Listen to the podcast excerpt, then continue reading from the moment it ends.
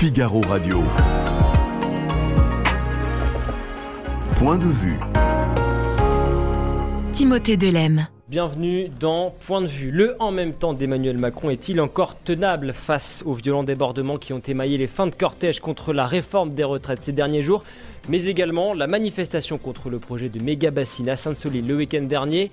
Comment le président de la République peut-il se relancer? Guillaume Roquette, le directeur de la rédaction du Figaro Magazine, nous donnera son point de vue. Et après d'un an et demi des Jeux Olympiques, le CIO ouvre la voie à un retour des athlètes russes et biélorusses dans les compétitions internationales, mais il refuse de trancher la question de Paris 2024. Alors y aura-t-il des athlètes russes à Paris? Le sport est-il vraiment apolitique? Kevin Vessière, fondateur du média FC Geopolitics, sera avec nous pour en parler. Et puis, sur le terrain, la contre-offensive ukrainienne continue de se préparer. Après les premières livraisons de chars occidentaux, on fera le point sur l'évolution du conflit avec le colonel Pierre de Jong, qui publie un essai très documenté sur l'influence des milices privées et en particulier de celles que l'on connaît tous désormais sous le nom de Wagner. Guillaume Roquette, merci beaucoup d'être avec nous. La semaine dernière déjà, nous avions commenté euh, ensemble cette photo publiée dans, le Figaro magazine montrant des sapeurs-pompiers de Paris en pleine intervention au milieu de poubelles en feu. Dans le numéro de ce week-end, vous publiez une nouvelle photo. Cette fois-ci, ça se passe dans les Deux-Sèvres à Sainte-Soline. Et là aussi, des images de violence qui se répètent. Comment expliquez-vous la situation que nous vivons actuellement dans notre pays? Alors je pense que les violences se succèdent, mais qu'elles ne se ressemblent pas nécessairement. Euh, les violences euh, parisiennes étaient, euh, pour une part d'entre elles, l'expression d'une vraie colère. Celle des Deux-Sèvres, avec ces scènes de guerre qu'on a pu observer le week-end dernier, était là pour le coup le signe d'une prise de contrôle de, on va dire, du mouvement revendicatif par les extrémistes Black Bloc. Et je pense que c'est un événement politique en soi, c'est-à-dire que aujourd'hui il y a me semble-t-il, de façon parallèle et concomitante une forme de lassitude ou de résignation de l'opinion face à cette réforme des, retraites et une montée aux extrêmes.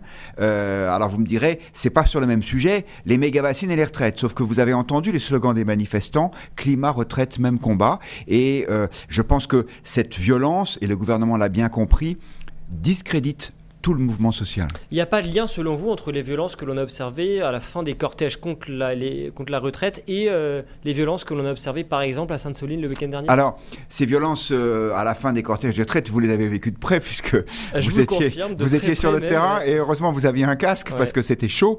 Euh, donc, disons que dans les deux cas, il y avait des éléments violents. Dans les deux cas, ce n'étaient pas des manifestants normaux. Mais il me semble que les, les, les, les premières violences étaient peut-être l'expression euh, extrémiste d'un mouvement réel alors que dans les Deux-Sèvres, on, est dans une, dans une folie absolue. L'idée que les réserves d'eau constituées pendant l'hiver, quand il pleut beaucoup, pour servir pendant l'été, soit une, une, euh, une décision, une mesure, une infrastructure à combattre, y compris en, en balançant des boules de pétanque sur les policiers, personne ne peut comprendre ça.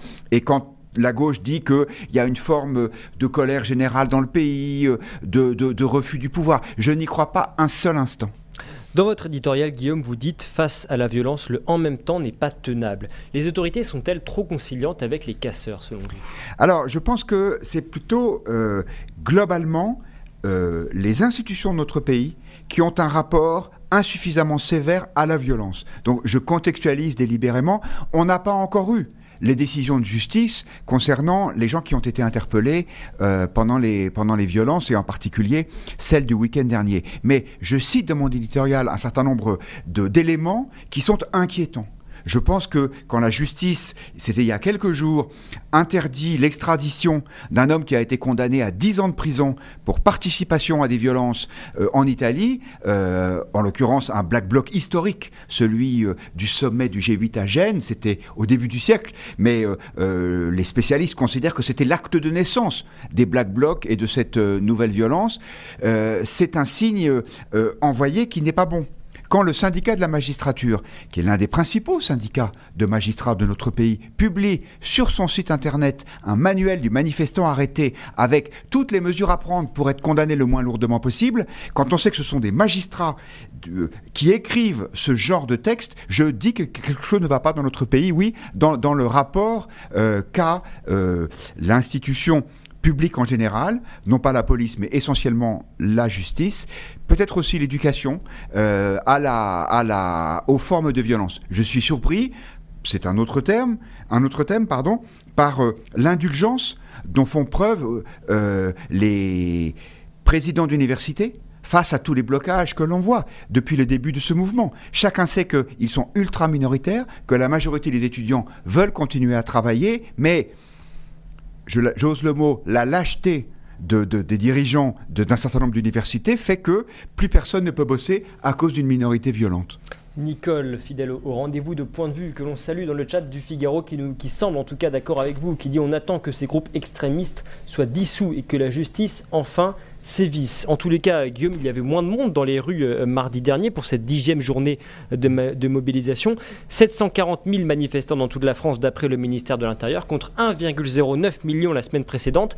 Est-ce que vous pensez que les images de violence, euh, de Sainte-Soline notamment, et de ces fins de cortège dont on parlait à l'instant, ont peut-être refroidi les ardeurs de certains contestataires? Je pense que euh, ces images ont sûrement joué. Je pense qu'un certain nombre de gens se sont dit que ces manifestations pouvaient être dangereuses mais euh, je ne crois pas que ce soit l'explication principale de cette euh, baisse d'intensité de la mobilisation. Vous savez, c'est un peu ma théorie depuis le début, j'avais eu le plaisir de l'exprimer ici. Les Français sont opposés à cette réforme, mais je pense que fondamentalement, ils savent qu'elle est nécessaire qu'on ne peut pas euh, vivre plus longtemps sans travailler un peu plus longtemps, sinon on ne sauvegarde pas notre régime de retraite. Tous les autres pays d'Europe l'ont fait, et donc euh, je pense que cette résignation, elle commence à s'exprimer, et qu'il y a eu une colère. Et dans une certaine mesure, euh, comme je vous le disais, la, violence était aussi le reflet de cette colère. Aujourd'hui, cette violence, celle qu'on voit euh, dans les Deux-Sèvres autour des méga-bassines, elle n'a plus rien à voir. C'est vrai qu'il y a là un paradoxe, Guillaume. 66% des Français soutiennent toujours la mobilisation contre la réforme et une majorité de la population se prépare même à ce que la contestation continue de se radicaliser. Oui, je pense que euh, effectivement, les deux tiers des Français continuent à, ne pas vouloir travailler plus longtemps. J'ai envie de dire, je, les comprends, euh, parce que même si nous, on, a des métiers extraordinaires qui fait qu'on a envie de les exercer euh, très longtemps, mais on est évidemment une minorité. Et donc euh, les Français euh, sont contre et ils pensent que l'opposition va continuer, mais je pense pas l'opposition dans les rues. Ils le voient bien. Euh, on ne l'a pas dit assez, me semble-t-il. Le grand échec des syndicats dans ce, dans ce mouvement, c'est pas tant d'avoir, d'avoir, de ne pas avoir réussi à empêcher le vote de la loi, puisqu'il n'y avait pas de majorité alternative, on l'a bien vu avec le 49-3. Non, leur grand échec, c'est d'avoir échoué à bloquer le pays, comme ils voulaient le faire, comme la CGT nous l'a répété pendant des semaines. La vérité, c'est que même les jours de grève, le pays n'était pas paralysé. Et donc, euh, euh, ce, il va y avoir probablement encore des, des, éruptions de violence, mais le, le, blocage du pays, lui, il est derrière nous, si tant est qu'il n'ait jamais eu lieu. Est-il vrai de considérer que est-il juste en tous les cas de considérer que la France insoumise a une responsabilité dans ces violences? Qu'est-ce que vous pensez par exemple de la rhétorique de la députée Clémence Guettet qui réagissait sur France Inter lundi matin aux violences du week-end à Sainte-Soline euh, et qui disait notre cause est juste? Alors, je crois que oui, bien sûr, il y a euh, au minimum une ambiguïté, au pire une complicité entre euh, la France insoumise et l'expression de, cette violence. Parce que dire la cause est juste, ça veut dire les violences sont légitimes. Euh, dès le principe, dès le départ, pardon, de, de ce qui s'est passé à Sainte-Soline, le, le, le, la licité de ce mouvement était nulle. La manifestation avait été interdite. Et néanmoins, il y a des élus en particulier de, de, la NUP, qui sont allés manifester, qui ont donc bravé cette interdiction. Donc des gens qui étaient chargés euh, d'être les représentants de, la loi, puisque ce sont des parlementaires, euh, violaient la loi, transgressaient l'interdiction faite par la préfecture. Donc, euh, dès lors qu'ils avaient décidé de manifester quand même, euh, euh, ils étaient peut-être pas les responsables, mais en tout cas les complices passifs de ce qui pouvait se passer. Et d'ailleurs, ils le, savaient bien. On a tous vu les images de ce qui s'est passé le week-end dernier. Quand vous avez des manifestants qui sont entièrement cagoulés, avec des parapluies et, des, sacs à dos dont on imagine ce qu'il peut y avoir comme munitions dedans, on sait bien que ça va pas être une manifestation pacifique. C'est pas vrai qu'ils euh, ils sont allés tranquillement pique-niquer dans l'herbe et que les policiers les ont, les ont lâchement agressés. Toutes les images disent le contraire. Mais est-ce que ces manifestants-là ont grand-chose à voir avec le combat politique que mène la France insoumise et la NUPES plus généralement à l'Assemblée nationale? Alors, ça c'est toute la question.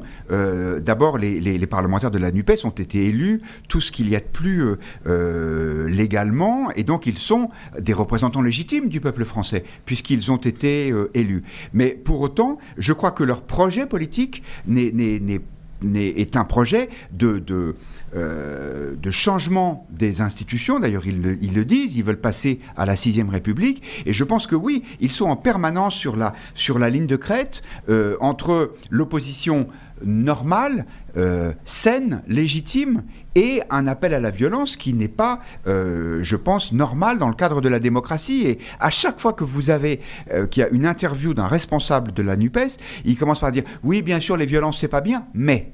Et, et, et c'est ce mais qui pose problème. Alors, Chardon Bleu, non, pardon, Hugues Henry vous donne, vous donne le change dans, dans le chat et vous, il n'est pas d'accord avec vous. Il dit la contestation va durer parce que Macron n'écoute pas euh, les, les manifestants. Est-ce que c'est possible que que ces, ces, ces, grèves, ces manifestations continuent de durer? On en est déjà au dixième acte. Le onzième jeudi prochain, on peut encore imaginer mmh. que ça peut aller jusqu'à jusqu'à la fin du printemps, jusqu'à l'été peut-être? Alors, si j'arrivais à prévoir l'avenir, j'investirais en bourse et je serais riche. Mais euh, je, je, pense que... Euh, euh, l'analyse de notre internaute n'est pas, enfin, je la partage pas complètement. Je partage la première partie quand il dit Macron n'écoute pas. Oui, c'est certain les manifestants et la majorité du pays dit il faut retirer cette réforme. Emmanuel Macron, et je pense que c'est à mettre à son crédit d'homme d'État, considère que cette mesure est nécessaire parce qu'elle est, indispensable pour le bien du pays, pour un certain nombre de raisons qu'on a déjà développées ici, et donc euh, il le fera quand même. Qu'est-ce que vous voulez qu que les gens fassent? Ils peuvent effectivement euh, prendre, euh, prendre un jour de grève pour aller manifester, mais s'ils s'aperçoivent que ça sert à rien, ils vont finir par s'arrêter, à mon avis. Mais peut-être que je me trompe, mais en tout cas, quand on voit la mobilisation de cette semaine, elle est moindre que celle de la semaine d'avant, donc c'est un signe important. Emmanuel Macron, en tous les cas, paye le prix fort de cette réforme et des blocages, 26% d'opinion favorable dans le baromètre du Figaro Magazine, c'est donc 4 points de moins qu'il y a un mois. Est-ce que la situation est inquiétante pour lui ou bien est-ce que vous pensez qu'il va pouvoir compter sur les prochaines réformes pour se refaire un capital politique? Alors non, je pense que la situation est compliquée pour lui.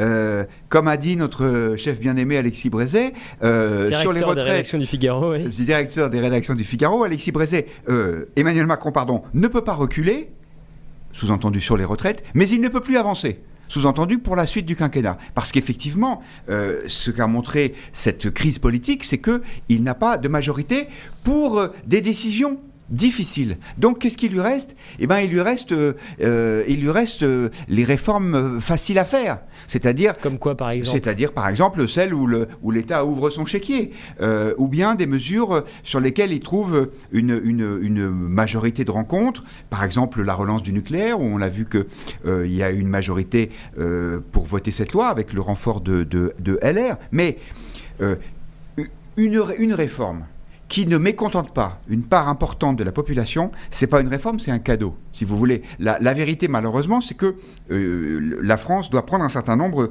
de mesures pour euh, s'adapter au temps présent, qui sont pas faciles, à une mondialisation qui est difficile. À. Et donc, euh, je vois mal comment Emmanuel Macron pourra faire passer autre chose que des mesures consensuelles comme celle-là. Mais il, en reste, parce que malheureusement, l'État a le chéquier facile. Il était de retour, en tous les cas, sur le terrain euh, hier le président de la République au lac de Serponçon dans les Hautes-Alpes avec donc ce fameux plan eau. C'est assez habile quand même pour lui parce que personne ne va lui reprocher de se mobiliser contre le gaspillage de l'eau. Oui, bien sûr. Et comme disait euh, un, journal, je ne sais plus lequel ce matin, euh, c'est une façon de se remettre à flot. Mais euh, c'est plutôt bien vu. Bien sûr, et c'est un clin d'œil évidemment aux, manifestations du week-end dernier. C'est typiquement l'exemple de ce que je vous disais à juste avant, c'est-à-dire que sur des sur des projets consensuels, Emmanuel Macron, oui, arrivera à avoir une majorité derrière lui, mais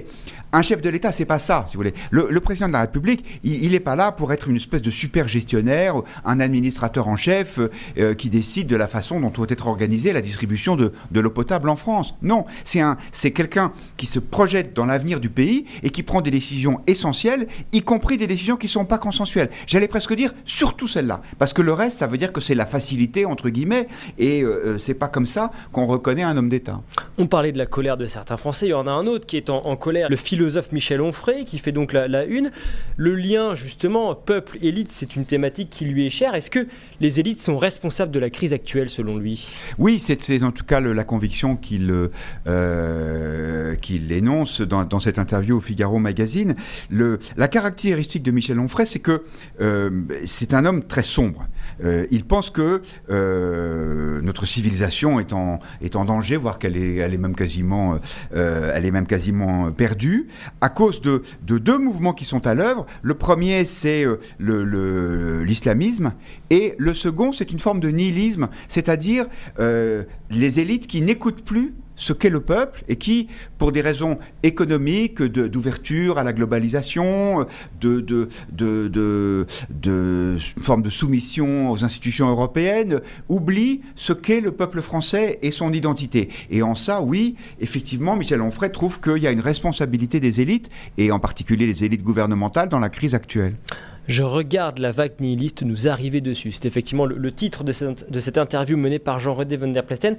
Euh, il s'en prend également à l'intelligence artificielle et à, Elon Musk. Violente charge aussi de, Michel Onfray. Absolument, c'est intéressant. Un, philosophe qui se tient au courant des derniers développements technologiques. Et euh, Michel Onfray dit que le, vrai grand remplacement, c'est celui-là. C'est le remplacement de, de l'intelligence humaine par une intelligence artificielle. C'est cette espèce de projet totalement prométhéen d'Elon Musk et de quelques autres milliardaires euh, américain de, faire une espèce de surhomme, hein, c'est ce qu'on appelle le transhumanisme. Et pour lui, cela aussi, c'est, euh, et je crois qu'il a raison, la fin, la fin de l'être humain tel que, tel que nous l'apprécions et tel que nous voulons qu'il survive. Merci beaucoup Guillaume Roquette, directeur de la rédaction du Figaro Magazine.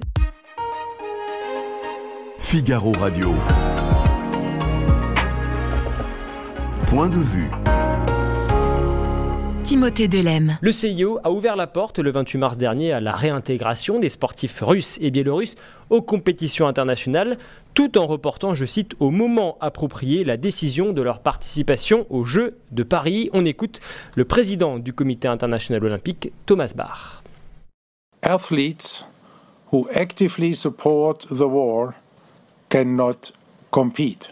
Support personnel who actively support the war cannot be entered. Four, athletes who are contracted to the Russian or Belarusian military or national security agencies cannot compete. No international sports events organized or supported by an international federation or a national Olympic committee in Russia or Belarus. No flag, anthem, colors, or any other identifications whatsoever of these countries displayed at any sports event or meeting, including the entire venue. No Russian or Belarusian government or state official can be invited to or accredited for any international sports event or meeting. Vessière, merci beaucoup d'être avec nous, analyste en géopolitique du sport, fondateur du média FC euh, Géopolitics. Et à vos heures perdues, vous êtes également euh, écrivain puisque votre dernier ouvrage en date, le voici, Mondial Football Club Géopolitics, c'est le tome 2 et vous me disiez à l'instant euh, qu'un autre livre, un nouvel ouvrage est en préparation. Oui, effectivement, puisque le prochain grand événement sportif, euh, c'est la Coupe du Monde de rugby. Donc, euh, ce sera l'occasion, en tout cas, de parler de géopolitique et, de rugby pour, euh, pour le prochain livre. Alors, votre objectif, vulgariser la géopolitique du football. On le voit dans cette question sensible de la possible réintégration des athlètes russes pour les Jeux Olympiques de Paris qui fait beaucoup parler. Est-ce que le sport est vraiment apolitique comme le prétendent certains? Non, euh, c'est un, un, mythe en fait de, de, dire finalement que le sport est, est, apolitique et on peut le voir de, toute façon de par, euh, en cas, des décisions par rapport au, du CIO et de la FIFA. Si on prend l'histoire en tout cas euh, du sport, on voit que par exemple pour les JO de 1920, les, des pays comme l'Allemagne ou l'Autriche avaient été carrément exclus de ces Jeux Olympiques-là. Alors il y avait effectivement déjà une décision politique et aussi ben, de par les décisions de la FIFA, c'était aussi des questions en tout cas politiques qui étaient présentes et donc ça reste un mythe en fait, le politisme du sport. Sur cette actualité des athlètes euh, russes, euh, c'est vrai que la stratégie du soft power par le sport est très présente dans l'esprit de Vladimir Poutine. D'abord, comment est-ce que vous analysez cette, cette stratégie? Que cherche-t-il à faire concrètement? euh, bah, concrètement, euh, c'est vrai qu'au niveau de la Russie, en tout cas, euh, avec Vladimir Poutine, depuis en tout cas le, sa prise de pouvoir en 2000, il cherche en tout cas, à, grâce au sport, à faire en sorte que la Russie, en tout cas, retrouve sa grandeur passée et il y a un système qui a été mis en place finalement de la sportocratura, donc finalement un système politico-économico-sportif qui est très bien expliqué par le chercheur Lucas Aubin et qui finalement veut remettre en tout cas la Russie au centre du jeu et notamment sportif. Et c'est pour ça qu'il y a ces décisions-là euh, fortes qui ont été prises, notamment euh, lors du lancement de la guerre euh, de la Russie contre l'Ukraine, pour finalement faire en sorte qu'il n'y ait plus cet outil-là de Poutine pour promouvoir la Russie à l'international. Est-ce que ça, ça a fonctionné? Dans quelle mesure est-ce que ça a contraint la stratégie de Vladimir Poutine? Euh, disons que ça a été un, caillou dans, la chaussure de Vladimir Poutine par rapport à sa stratégie globale et que finalement les sanctions sportives se sont accompagnées du volet d'un des autres volets de sanctions politiques et économiques. Et euh, finalement, euh, le CIO qui avait fait cette recommandation quelques jours après le lancement de la guerre en Ukraine par la Russie, le 28 février, alors que le lancement était le 24, c'était une annonce relativement forte.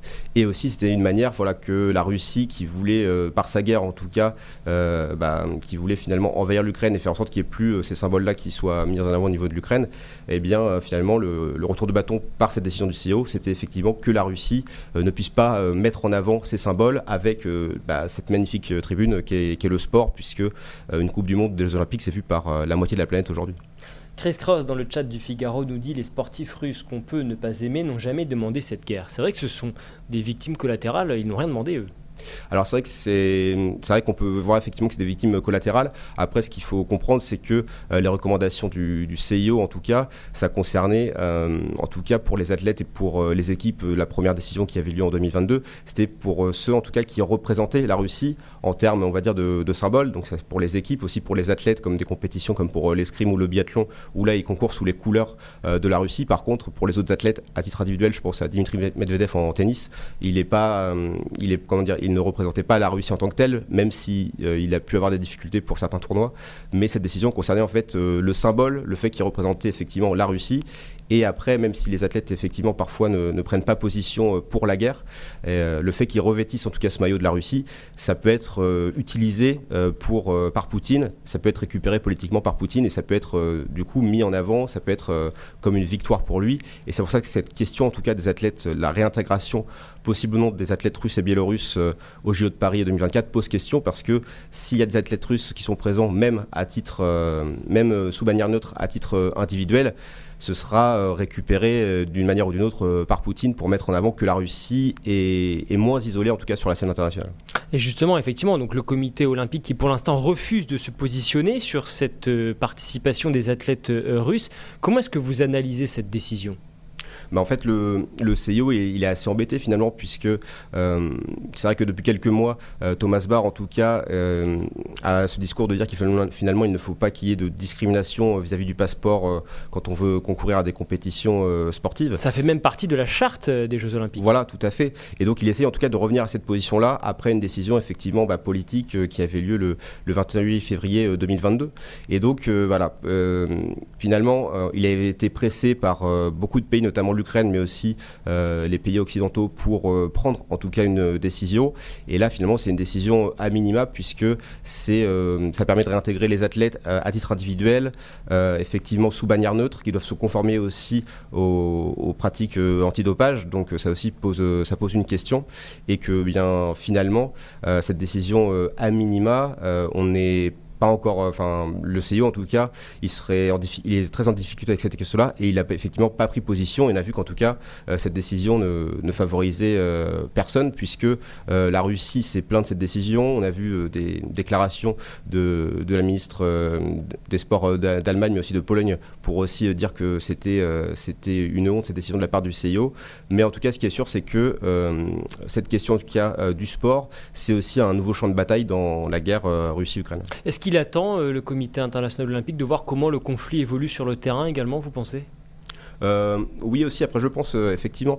Et de toute façon, la question de la réintégration des athlètes euh, russes et biélorusses au, au JO de Paris 2024, comment dire, ne pourra être possible à mon sens que s'il y a une résolution du conflit russo-ukrainien dans l'état actuel des choses, du fait que le CIO est quand même une grande instance internationale qui est certes seul décisionnaire, mais qui est quand même plus tournée vers les pays occidentaux quand on s'intéresse un peu à l'histoire de cette organisation-là, et qui aussi a pris finalement une décision qui peut qui pour l'instant, euh, en tout cas, eh bien, euh, voilà, favorise en tout cas pour l'Ukraine. Mais par contre, euh, effectivement, si avec cette question de l'apolitisme du sport, en prenant cette question, cette décision apolitique, ils font de la politique puisqu'ils font finalement le, jeu de, de, la Russie et, de Poutine avec peut-être la perspective qu'ils puissent, comment dire, réintégrer les, les, Jeux Olympiques Paris 2024. Mais ça, j'en suis, suis pour l'instant pas vraiment pas vraiment sûr puisque c'est le CIO qui est seul décisionnaire et que pour l'instant euh, il essaye un peu de tâter le terrain et de prendre euh, ce ces, décisions pour seulement les compétitions euh, internationales et pas pour les Jeux Olympiques. Quelle est la position à l'heure actuelle en tous les cas des organisateurs de Paris 2024 ah bah pour l'instant, de toute façon, c'est le, le, CIO qui est le seul décisionnaire. Après, pour ce qui est pour ce qui est de, de Tony Estanguet, il va suivre finalement les recommandations du CIO. Et après derrière, ils ont, peut-être leur, ils ont pas leur mot à dire sur cette question?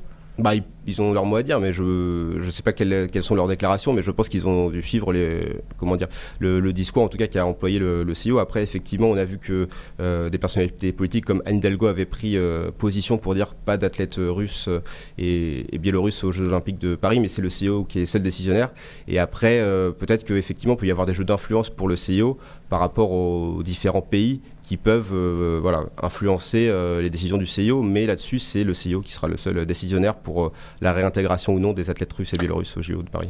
Alors une coalition de 30 pays a demandé justement au CIO des clarifications quant à cette éventuelle participation, notamment sur, la, sur la question de la potentielle réintégration sous bannière neutre.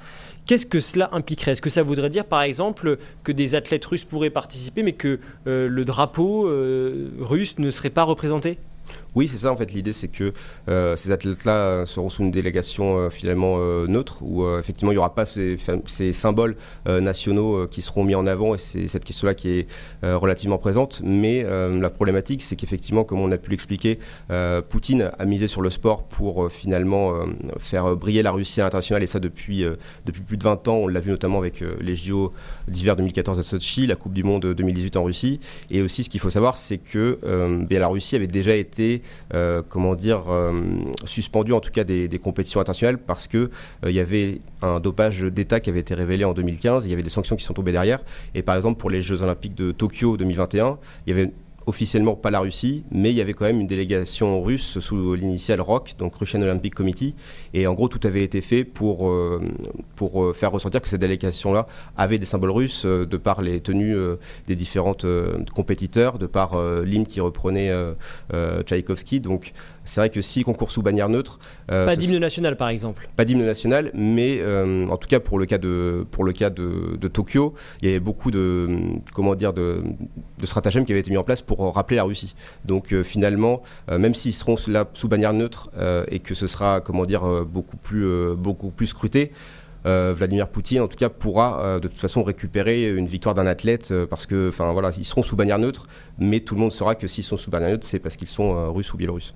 Quelle est la position des autres pays compétiteurs sur la question? Et eh bien finalement les positions des autres pays, c'est un peu le reflet de la géopolitique euh, mondiale aujourd'hui. Finalement, avec euh, d'un côté euh, bah, les pays occidentaux qui sont contre finalement ce, retour et qui soutiennent aussi la position ukrainienne, et après au niveau des, autres pays de, la Russie ou, aussi de, la Chine, ils sont finalement plus pour ce retour-là. Et il y a des décisions quand même importantes qui ont été prises en, ce début d'année, notamment le comité olympique asiatique qui lui s'est prononcé pour la réintégration des athlètes russes et biélorusses sous bannière neutre, et l'ensemble des comités olympiques africains qui a aussi voté à l'unanimité pour aussi le retour de, ces athlètes russes et biélorusses sous bannière neutre. Donc on voit que voilà, c'est aussi un reflet en tout cas de la situation mondiale, mais que pour l'instant le, le, CIO en tout cas eh bien, maintient cette position pour l'instant de ne pas prendre position pour les JO Paris 2024. Et de toute façon, même si, comment dire, même si ils sont peut-être euh, enclins à un moment donné à prendre une décision pour le retour des athlètes russes et biélorusses, ce sera extrêmement compliqué de voir ce retour-là dans un pays, la France, qui est quand même un soutien majeur euh, de l'Ukraine dans cette guerre euh, Russie-Ukraine. S'il devait être réintégré, est-ce qu'il y a un risque de boycott, par exemple, de la part de certains pays alliés de l'Ukraine? Ah oui, c'est tout à fait envisageable. Déjà, euh, il y a une décision qui a été prise par euh, euh, l'Ukraine suite à la décision du CIO, c'est de dire que les athlètes ukrainiens, en tout cas, ils ne, ils sont autorisés à concourir aux compétitions qui qualifient, en tout cas pour les JO Paris 2024, que si effectivement que s'il n'y a pas de présence d'athlètes russes, même sous bannière neutre. Donc, effectivement, si on a des athlètes russes et biélorusses qui sont présents aux JO de Paris 2024, eh bien, finalement, l'Ukraine pourrait boycotter et derrière pourrait y avoir des gestes de soutien d'autres pays aussi boycotter. Ça pourrait effectivement euh, être une réaction en chaîne, mais on en est encore euh, très loin puisque pour l'instant, le CIO essaye effectivement de, après une décision qui n'est en fait pas véritablement une décision et euh, attend aussi l'évolution des choses pour pouvoir clarifier en tout cas sa position. Est-ce qu'il n'y a pas un deux poids deux mesures sur ces questions? Je pense par exemple au Qatar mis en cause pour les questions de, de droits de l'homme qui accueille pourtant la Coupe du Monde. On peut citer la Chine avec les Ouïghours, on peut citer l'Arabie Saoudite, le Yémen. Mhm. c'est quand même étrange, non? Bah, disons qu'effectivement, c'est que d'un côté, euh, en fait, euh, la FIFA ou le CIO sortent de la carte de la politisme quand ça les arrange, puisque finalement, euh, bah, la politisme dans le sport, c'est un mythe. Et effectivement, de par le précédent, en tout cas, qu'a créé le CIO, le avec cette recommandation, finalement, de, de condamner un, pays du fait de, du lancement d'une guerre, ça pourrait effectivement se répercuter pour, pour des cas comme l'Arabie Saoudite avec, avec le Yémen. Mais aussi, c'est vrai que la question s'est posée avec la dernière Coupe du Monde rapport à la FIFA, euh, notamment sur la question effectivement du, les questions écologiques, la question du respect des droits humains par rapport à la Coupe du Monde de Qatar. Et c'est vrai qu'on pourrait attendre en tout cas de ces grandes organisations internationales qui rassemblent plus de pays que, l'ONU, euh, finalement, euh, de prendre des décisions pour des décisions politiques pour, en tout cas, porter le message du sport qu'ils veulent, qu'ils veulent mettre en place. Mais pour l'instant, effectivement, la FIFA et même le CIO, on voit qu'ils veulent revenir en tout cas à, à cette devise de la politisme du sport, mais ce sera très compliqué pour eux de, tenir euh, comment dire, ce, levier-là du fait des enjeux euh, que vont constituer les Paris 2024. Dernière question rapidement. L'Olympisme a survécu à deux guerres mondiales, à une guerre froide. Euh, quel avenir voyez-vous pour les Jeux Olympiques dans les décennies à venir? Ah bah aujourd'hui, les Jeux Olympiques, euh, comme une Coupe du Monde, encore les Jeux Olympiques, il y a toutes euh, les délégations qui sont euh, présentes, les 206 délégations du Comité international olympique. Donc c'est quand même une, une, tribune importante pour chaque pays. Et ça reste un événement quand même majeur vu par la moitié de la planète. Donc effectivement, je pense que comme pour la Coupe du Monde, euh, il y aura de plus en plus euh, des questions politiques et aussi annexes, euh, notamment au niveau du, du, coût écologique de ces événements. mais là-dessus, ce sera toujours des événements qui vont en tout cas perdurer, mais des questions, il y a beaucoup de questions extrasportives en tout cas qui vont se poser du fait du, du, contexte actuel et notamment sur la question bah, du budget de cette compétition à l'heure où finalement on essaie d'avoir des, des, compétitions sportives qui soient peut-être un peu plus regardées en tout cas sur euh, les conditions d'organisation. Merci beaucoup Kevin Vessière. Merci analyste et géopolitique du sport. Je rappelle également le média que vous avez fondé, FC Géopolitique, qui est à retrouver notamment sur Twitter. Merci beaucoup. Figaro Radio. Point de vue. Timothée Delem. Wagner, Blackwater, Mozart, quels sont les modes d'action de ces milices privées? Pourquoi la France refuse d'y recourir? Voici en tout cas ce qu'en pense Emmanuel Macron. Pour ce qui est de Wagner, c'est un groupe de mercenaires criminels, c'est ainsi qu'il est objectivement qualifié, qui est l'assurance vie des régimes défaillants ou des putschistes, dont le rôle et la finalité est de protéger les régimes défaillants ou les putschistes et au fond de n'apporter qu'une réponse sécuritaire à ces personnes, et d'avoir euh, des comportements de prédation sur les mines, les ressources premières, voire de violence sur les populations, viol et autres. Tout ce que je dis là a été qualifié par des rapports successifs des Nations Unies et d'ONG. Everywhere uh, Wagner goes, uh, bad things tend to follow. Um, first of all, where we've uh, seen it act, uh, it hasn't improved uh, security. On the contrary, uh, we've actually seen things get worse. And uh, the exploitation of resources, uh, the corruption, the violence that it brings uh, are a plague uh, on people uh, in the countries that have chosen to, to work with it. Colonel Pierre de Jong, merci beaucoup d'être avec nous. Ancien chef de corps du 3e régiment d'infanterie de marine, vice-président de l'Institut Thémis et auteur également à vos heures perdues de cet ouvrage Agir entre les lignes Société militaire privée, Wagner, Blackwater, Mozart et les autres. C'est publié chez Mareuil Éditions. Euh, c'est vrai qu'on entend beaucoup parler depuis le début de la guerre en Ukraine de la milice privée Wagner, qui ne perd d'ailleurs pas que sur le sol ukrainien. On va y revenir, mais d'abord, euh, colonel Pierre de Jong, comment fonctionnent ces milices privées? Bah, D'abord, c'est une société. C'est dit, Wagner n'est pas une société. Toutes les autres des sociétés. Wagner n'est pas une société. Wagner, son principe, c'est le déni plausible. Donc, en fait, c'est une inexistence. Elle n'existe pas. C'est une structure, je dirais, complètement évanescente. Et il n'y a pas de, a pas de statut déposé quelque part où il y a, où, où il y a Wagner. Donc, le premier point, c'est que Wagner est un, cas particulier. Pour toutes les autres, ce qu'on appelle les SMT, les sociétés militaires privées, ou les ESSD, les entreprises de services de sécurité de défense, elles sont évidemment pignon sur rue, elles sont auditées, euh, elles sont extrêmement sérieuses. Il n'y a que Wagner qui est un cas très très particulier. Alors, quelles sont les missions de ces sociétés Est-ce qu'elles agissent uniquement au profit des armées? Non, parce que les clients sont, sont assez variables. Il y a trois, trois, trois, trois clients différents. Le premier client, ben, c'est, euh, sont les entreprises qui ont besoin d'avoir des ESSD pour se protéger dans les pays, je les pays en crise ou les pays un peu compliqués. Ça, c'est très important. C'est une, une partie extrêmement massive. Le deuxième, ce sont les bailleurs internationaux, comme l'Union européenne, les Nations unies, etc. Et le troisième, ben, c'est l'État. Les États qui peuvent éventuellement compenser une partie des missions qu'ils peuvent plus, euh, euh, comment dire, faire compte tenu de, l'état de nos armées, en tout cas de la baisse des effectifs, la la baisse des budgets. Ils peuvent compenser avec des structures, je dirais, paramilitaires qui peuvent éventuellement faire des missions, je dirais, assez proches de celles que le régalien effectue. Et donc le grand public a découvert euh, l'existence de ces milices privées avec, euh, Wagner justement euh, au cours de ce conflit en Ukraine, mais en réalité ces milices sont utilisées dans beaucoup d'autres pays. Alors d'abord, le mot milice est un, un petit- un petit peu fort. Le mot milice, je dirais, implique quelque chose de très particulier qui n'est pas du tout- péjoratif, ouais. Oui, c'est, c'est- c'est- ça implique quelque chose de très particulier, donc c'est pas vraiment le cas. Alors peut-être que Wagner pourrait effectivement tendre vers une espèce de, de- cette idée-là. Mais les autres, ça s'appelle des ESSD ou des SMP, c'est des sociétés parfaitement impeccables, et elles se répartissent sur l'ensemble de la planète. Je veux dire, et, et- et on rencontre qui? On rencontre des Américains, des, des Britanniques, euh, euh, des Turcs, des Chinois, des, Sud-Africains, euh, des, des Français, quelques-uns, et malheureusement un peu rares, et puis plein d'autres. Encore une fois, l'ensemble des pays européens, encore une fois, à l'exception de la France qui reste très timide sur le sujet, On va y revenir, ouais. parce que c'est vrai que le- les Français ont, un- ont un vrai problème d'influence quelque part. Ils n'ont pas profité de l'occasion de quelque, quelque part de majorer, comme on dit, le dispositif d'influence. Et encore une fois, les E ESSD sont capables de le faire. Quel est leur poids réel? On parlait par exemple de Blackwater. Donc Blackwater, c'est américain, euh, utilisé euh, en Irak. Combien est-ce que, combien de soldats est-ce que cela représentait? Le représenter, parce que la boîte a été vendue il y a quelques années maintenant, mais à l'époque, ils étaient à peu près une trentaine de mille. C'était, ce qui n'était pas monstrueux, avec des chiffres d'affaires très importants. parce que Par les- rapport à l'armée régulière, est-ce que on a un- une tendance? Alors, le ratio qu'il y avait, en, qu'il y avait ratio, en, ouais. Afga- en Afghanistan, en Irak, c'était en gros de un soldat pour un contracteur. C'est beaucoup. Donc c'est énorme. Bah, c'était colossal. Mais c'est un nouveau modèle d'armée. Pourquoi? Parce qu'en fait, les Américains ont pris conscience, comme les Européens, mais les Américains ont pris conscience, dans les années 2000, que baisse des budgets, etc., euh, la chute du mur de Berlin et la fin du pacte de Varsovie, en fait, le soldat devenait rare, était cher. Et donc, étant rare, eh ben, il fallait le protéger. Il était consacré exclusivement à la mission de guerre, à la mission de combat. Et donc, tout ce qui était son environnement, c'est-à-dire le soutien, les appuis, etc., pouvait être éventuellement délégué à des sociétés militaires privées ou à des ESSD. Et c'est ça l'objectif. L'objectif, c'est que toutes les missions périphériques étaient euh, réalisées, en tout cas tout ou partie, par des SMP, par des SMP.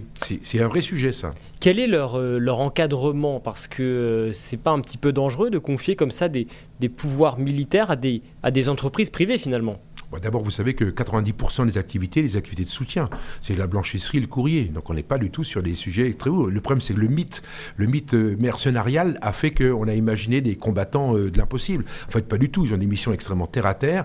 Et trois quarts de soutien, les quelques missions opérationnelles, c'est l'escorte de convoi ou éventuellement la protection de personnalité. Mais par exemple, dans le cas de Blackwater en Irak en 2003, à quelle norme est-ce qu'ils répondaient Alors c'est une très bonne question, c'est une norme civile totalement. C'est une boîte civile. Par contre, ce qui s'est passé après, le, après le, comment dire, la bavure de Nice Square en 2007, en fait, ils sont rentrés dans le cadre militaire. Concrètement, les, gens de Blackwater qui, qui auraient fait les mêmes erreurs aujourd'hui auraient été punis par, le, par la justice militaire, entre guillemets.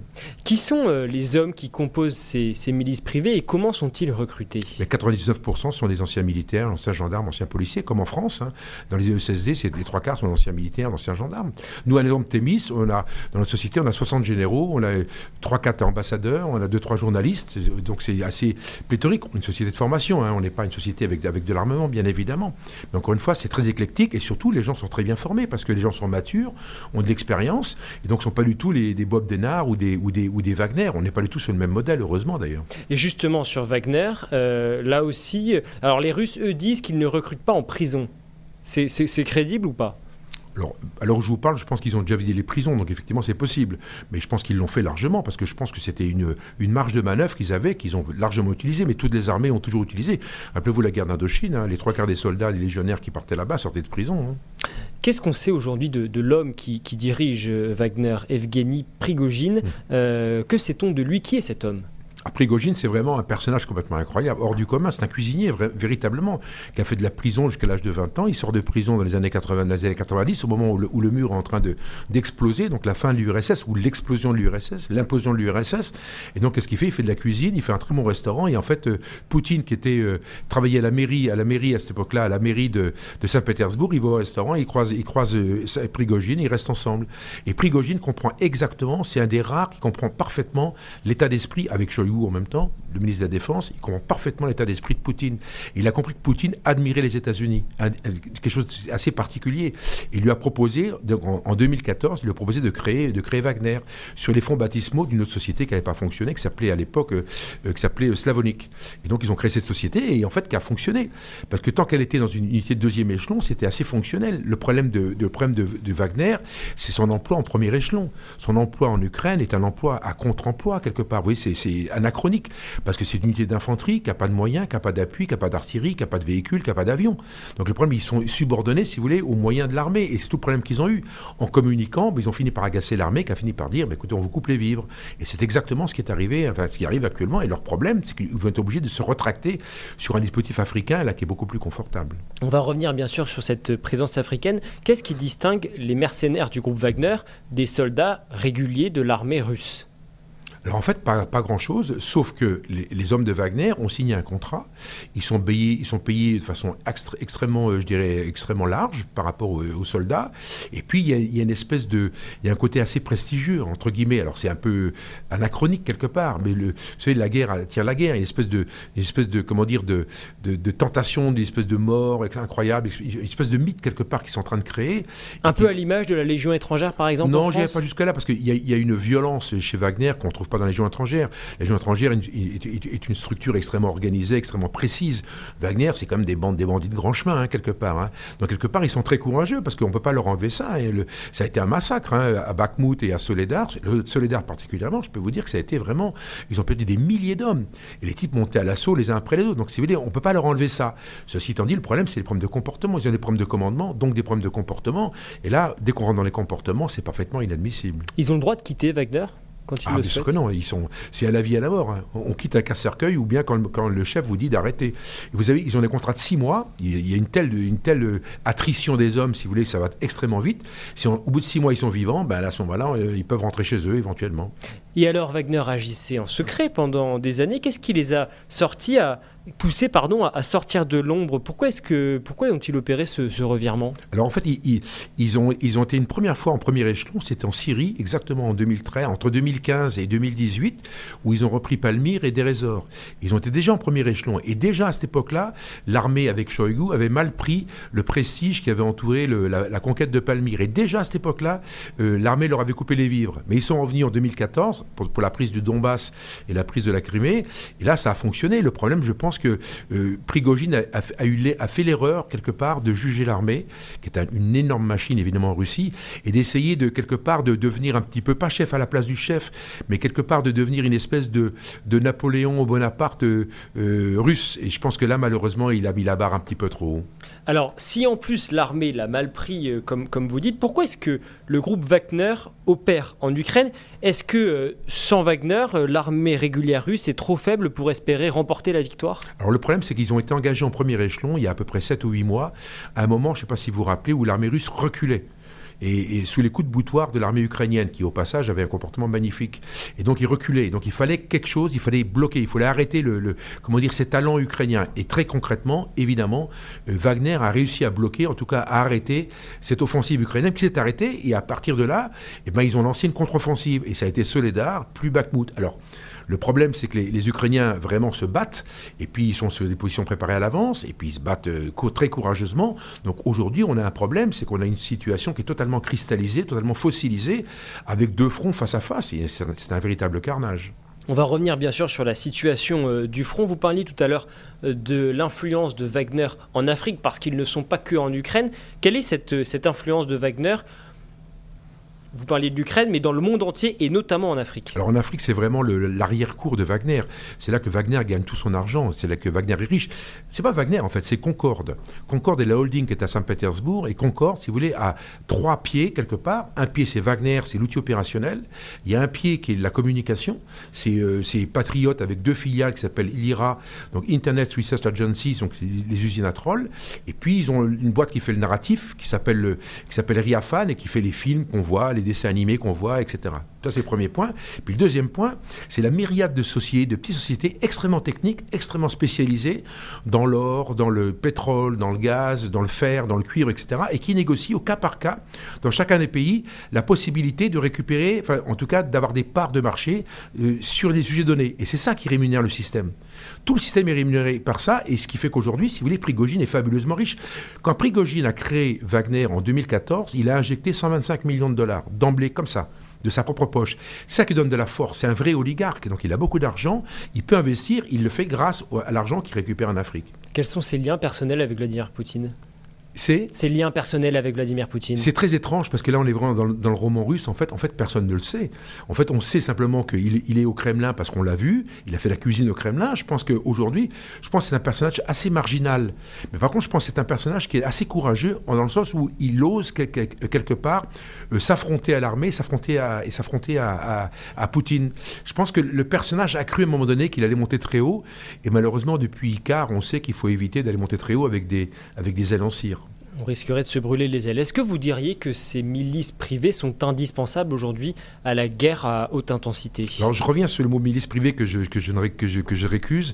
Euh, c'est pas, pas possible. Le problème, le régalien, si vous voulez, c'est le combat. Ça, c'est les armées et c'est intouchable. Donc si vous voulez, je pense que c'est absurde de penser qu'une SMP française ou, ou anglaise, effectivement, fasse la guerre. C'est impensable. Par contre, dans toutes les missions périphériques, les missions de soutien, etc., il est parfaitement acceptable que des, ESSD françaises euh, accompagnent euh, les forces armées sur le terrain, et en Afrique particulièrement, parce que notre armée française aujourd'hui a besoin de se concentrer sur sa mission, c'est-à-dire en Ukraine et dans l'Est de l'Europe, et a besoin également de répondre à la demande, si vous voulez, quelque part des Africains, euh, d'avoir une espèce de, comment dire, d'empreinte minimum en Afrique. Et quand on a une armée, l'empreinte, elle n'est pas minimum, elle est maximum. Et je crois qu'on peut compenser ce départ, en tout cas cette espèce de diminution des effectifs militaires en Afrique, avec des ESSD françaises. Ça veut dire que selon vous, la France devrait aujourd'hui adopter ce genre de stratégie avec donc ces sociétés militaires privées?